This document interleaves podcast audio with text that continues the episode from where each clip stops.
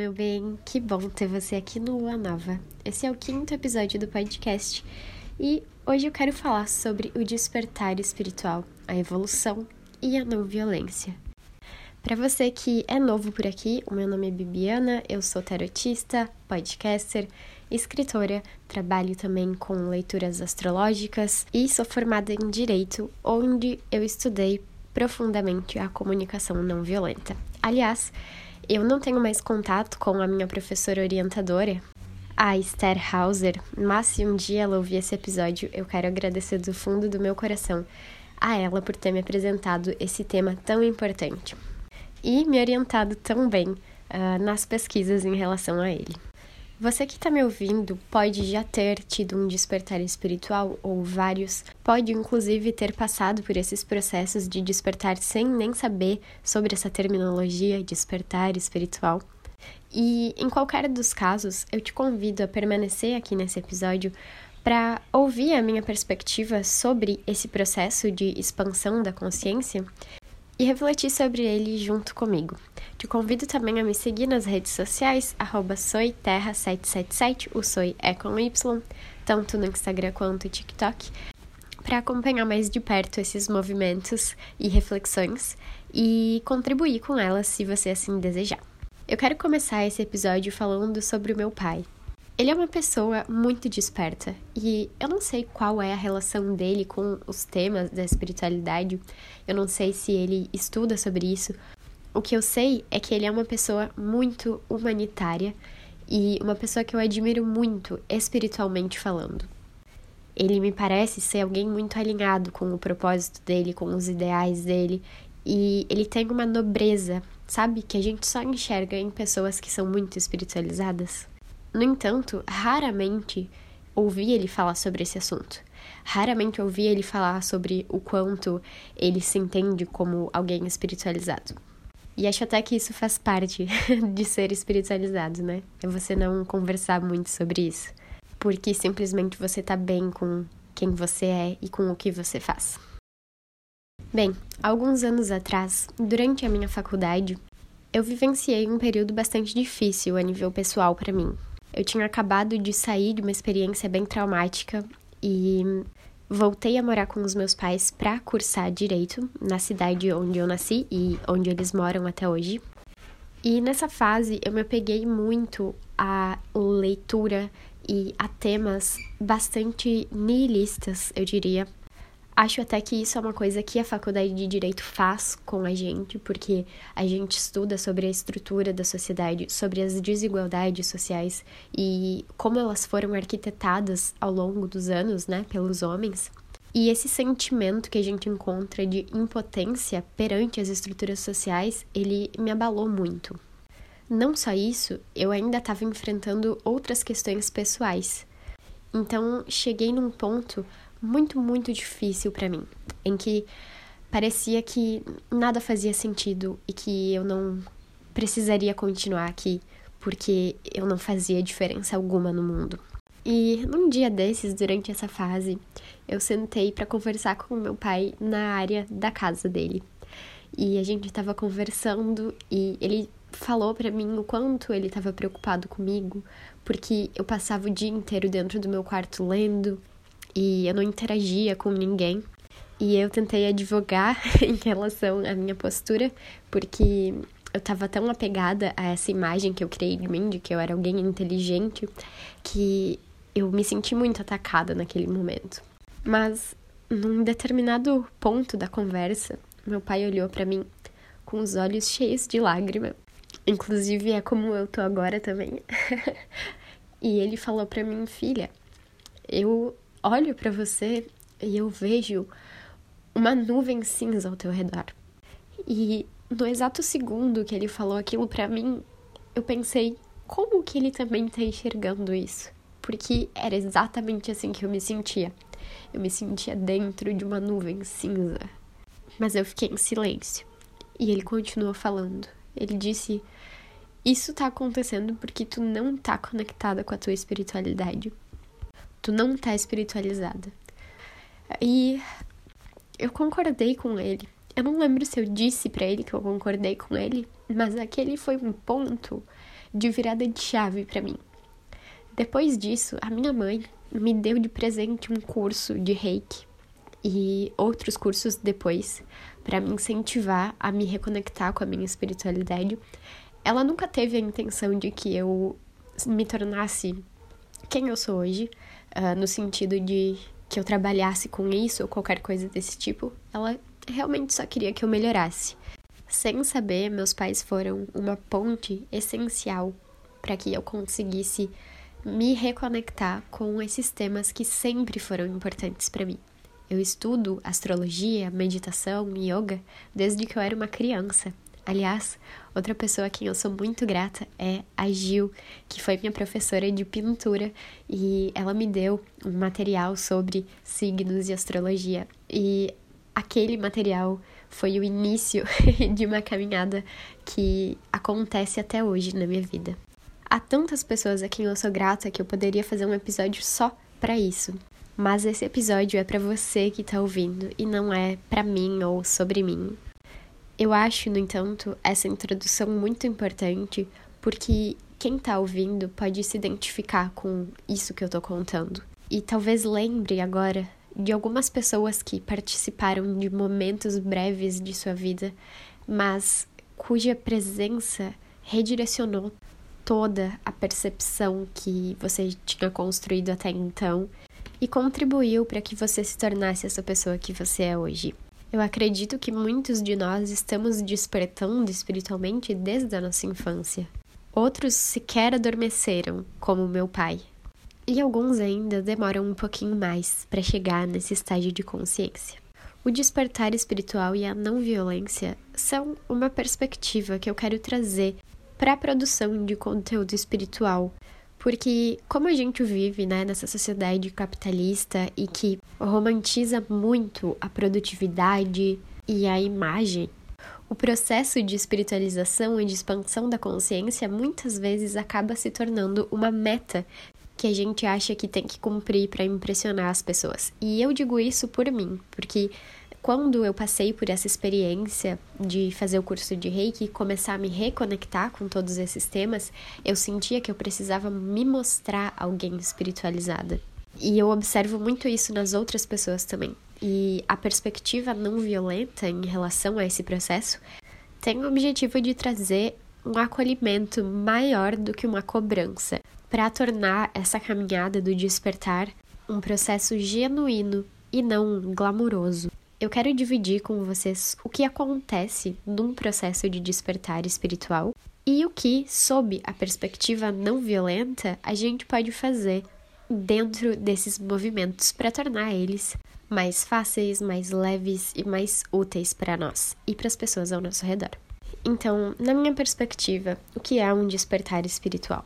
É um momento em que a nossa consciência ela se expande um pouco e passa a observar a realidade, tanto física quanto emocional e mental, a partir de novos ângulos. E para fins teóricos, eu dividi esse processo de despertar em três etapas. A primeira é o despertar intelectual. E despertar intelectualmente para a espiritualidade significa olhar para a realidade e perceber que a estruturação, não só social, mas também familiar, comportamental, e justamente intelectual da humanidade não contribui e, na verdade, até priva as pessoas do autoconhecimento e do exercício da liberdade delas. É perceber com maior empatia a realidade em que outras pessoas vivem, é olhar para o mundo, para além do nosso próprio umbigo. Essa fase é aquela fase em que é muito comum sentir-se impotente em relação ao universo, em relação à vida e como ela acontece. É aquilo que eu vivi logo que eu entrei na faculdade de direito. Conhecer as estruturas da sociedade e perceber o quão pequena eu sou em relação a elas. E o quão pouco eu posso de fato fazer para melhorar a vida das pessoas, incluindo a minha própria. Nesse estágio é muito comum se sentir deprimido e sentir ou pensar no quanto a vida é difícil. E apesar de esse não ser o ponto onde eu quero chegar, Com esse episódio, eu quero validar muito as pessoas que estão passando por isso. Muitos de nós, inclusive, ficamos muitos anos nesse estágio do despertar, porque a gente não se desafia a seguir em frente, a uh, superar ele. E isso é válido também. Eu acho que o mundo ele é tão denso que às vezes é realmente muito difícil reunir a coragem necessária para seguir em frente. O segundo momento desse despertar é o despertar emocional. Esse é o momento em que a gente começa a reconhecer os padrões emocionais, comportamentais, familiares e os ciclos repetitivos na nossa vida.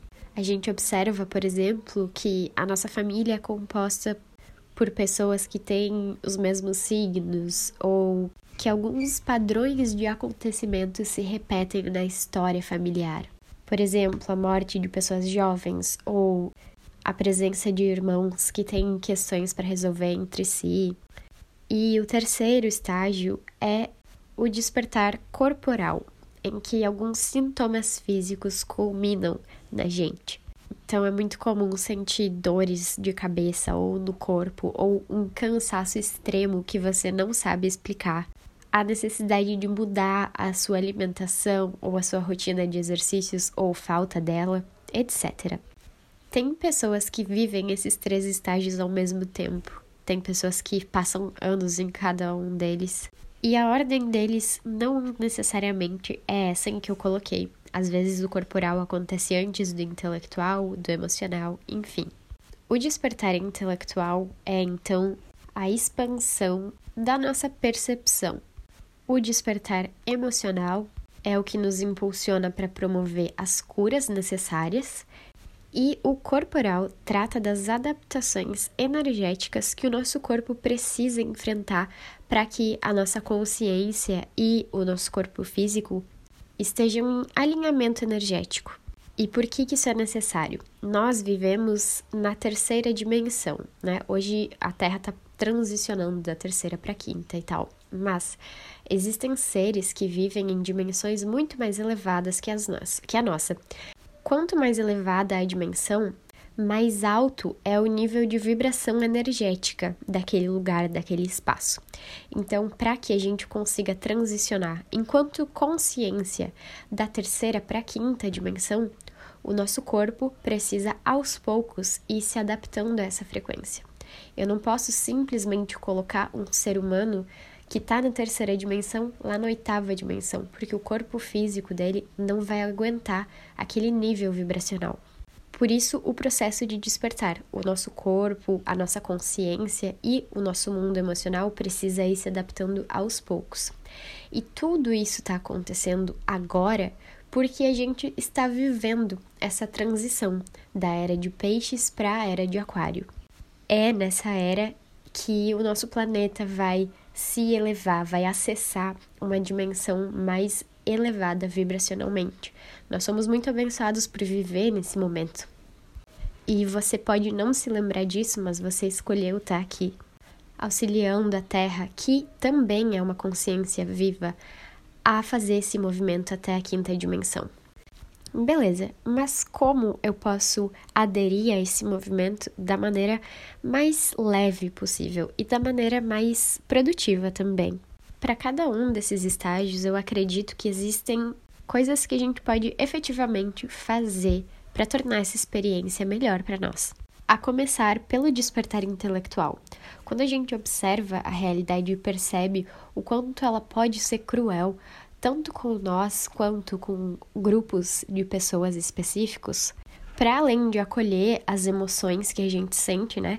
Aquele sentimento de impotência, a frustração por não poder fazer nada por nós ou por essas pessoas, o que a gente pode fazer nesse momento é escolher atitudes e aderir a novas formas de comportamento que contribuam e sejam coerentes com as mudanças que a gente acha necessárias acontecerem no mundo. Por exemplo, ter mais consciência na hora de votar, adaptar nossos padrões de consumo para produzir menos lixo ou para ferir menos os animais, aderir a práticas meditativas. Enfim, existe um leque muito grande de possibilidades comportamentais que você pode adotar durante esse processo de expansão intelectual. Agora, no despertar emocional, é importante ter em mente que esses padrões que a gente observa na nossa família ou nos nossos relacionamentos estão se repetindo porque alguma coisa ali em nós está precisando de cura. E aqui, se possível para você, eu recomendo muito que você faça uma terapia, realmente com um psicólogo ou psiquiatra, se possível, ou conte com o apoio de alguém para promover essa cura de forma bem responsável. Eu sei que financeiramente às vezes é difícil isso, porque muito embora a nossa saúde emocional devesse ser uma prioridade para todos nós, infelizmente muitas vezes a gente precisa priorizar a sobrevivência por não ter outras alternativas. E nesse caso, o que eu aconselho você a fazer é escrever sobre os teus sentimentos e escrever sobre esses padrões para adquirir mais clareza e discernimento em relação a eles. Acredito que escrever é uma ferramenta muito importante e eficaz na hora de promover curas emocionais. E em relação ao despertar do nosso corpo físico, meu conselho é seguir a tua intuição. Se tu está sentindo vontade de comer mais frutas e vegetais, faça isso. Se tu está sentindo vontade de se exercitar um pouco mais ou até um pouco menos, faça. Muitas vezes a gente está ali no automático. Eu mesma corria todos os dias da minha vida. Eu fiz isso por mais de 10 anos da minha vida e correr todos os dias. E quando eu percebi que eu estava no automático e que aquilo não estava de fato fazendo bem para mim, eu decidi parar de correr e focar mais na yoga. A minha vida mudou completamente. Meu emocional mudou mesmo. E sinto que o meu corpo está se adaptando muito melhor agora que eu estou fazendo yoga. Para você, a ferramenta certa pode ser a corrida, ou pode ser a academia, ou pode ser só o descanso. Enfim, escuta o que o teu corpo está dizendo para ti e atende às necessidades dele. Acredito que quanto mais tranquilidade a gente coloca no nosso despertar espiritual, mais proveito a gente tira dele. Você pode, claro, fazer os teus rituais, você pode contar com outros recursos além dessas atitudes que eu mencionei, e o teu processo de despertar pode ser mais romântico e mais místico o quanto você quiser. Só não se sinta obrigado ou obrigada a fazer isso. Todos nós aqui somos seres espirituais vivendo uma experiência humana. Nenhum ser humano é mais especial que o outro por ser mais ou menos espiritualizado ou místico na escala de evolução, todos nós estamos no mesmo degrau. Do contrário, a gente não estaria na Terra, a gente estaria em planetas, em dimensões que vibram muito mais alto. Eu advogo e vou continuar advogando que o melhor recurso do qual a gente dispõe durante o nosso caminhar espiritual é a nossa intenção. Então, aponta a tua intenção para o teu objetivo e a partir daí toma atitudes coerentes com essa intenção. Não existem grandes segredos ou mistérios. Quer dizer, até existem, mas esses segredos vão aparecendo e se tornando mais claros conforme a gente vai despertando.